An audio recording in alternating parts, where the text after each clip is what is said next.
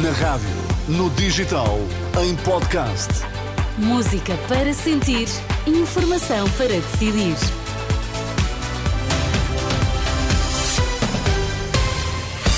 As notícias agora com o Vítor Mesquita. Bom dia, Vítor. O que é que temos em destaque a esta hora? Bom dia, Teresa. Presidente da Caritas alerta para a existência de crianças em situação de sem-abrigo.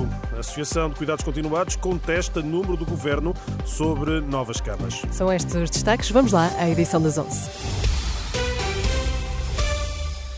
Uma ameaça de bomba levou na última hora à evacuação do Palácio de Versalhes, em França.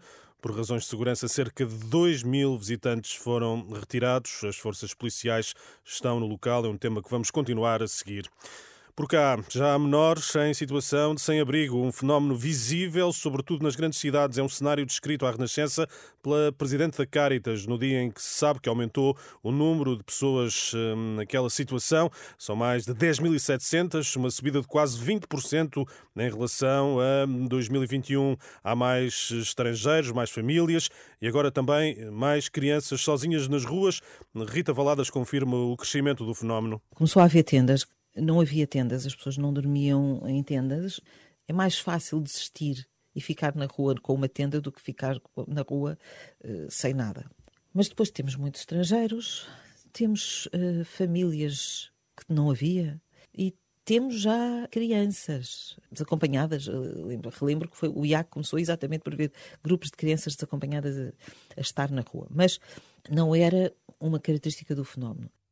A Presidente da Caritas Portuguesa, Rita Valadas, num excerto de uma entrevista a Angela Roque, já disponível em rr.pt.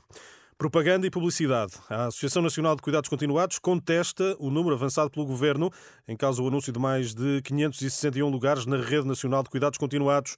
O presidente da Associação, José Bourdain, diz que não se trata de um número real, admite um aumento dos lugares disponíveis, mas de dimensão inferior, e diz que o que há é uma transferência de tipologia de camas já existentes. Esse valor não é correto. Isto é publicidade e é propaganda, no fundo. Porque na realidade não é aquele número que o governo avança. Há a substituição de camas de uma tipologia por outra, porque há tipologias que estão em um prejuízo brutal e as unidades, para sobreviver, para não ter que fechar a porta, pedem para que as tipologias sejam alteradas. Portanto, o efeito do aumento de camas, neste caso, é literalmente zero, portanto, não houve aumento de camas.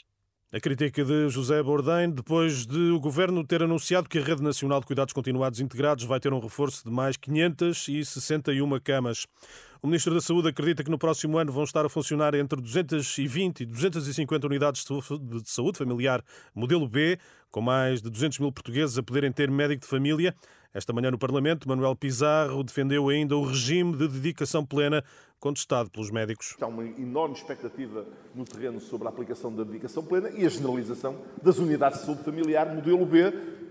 Repito o número, esperamos que entre 220 e 250 possam iniciar a sua atividade já no próximo mês de janeiro e que isso permita alargar o acesso a médico família a cerca de 200 a 300 mil portugueses. O número é, é variável, tem que se ver unidade a unidade. O Ministro da Saúde, esta manhã, na Comissão Parlamentar de Saúde. O secretário-geral do PCP está disponível para assinar de imediato um acordo com o PS se os socialistas apoiarem as alterações à legislação laboral que os comunistas levam hoje ao Parlamento. De visita a uma fábrica no Carregado, Paulo Raimundo não fechou a porta a um acordo pós-eleitoral com o Partido Socialista, mas quer a viabilização de projetos sobre a lei do trabalho. Obrigada, Vitor Mesquita, e até já. Até já.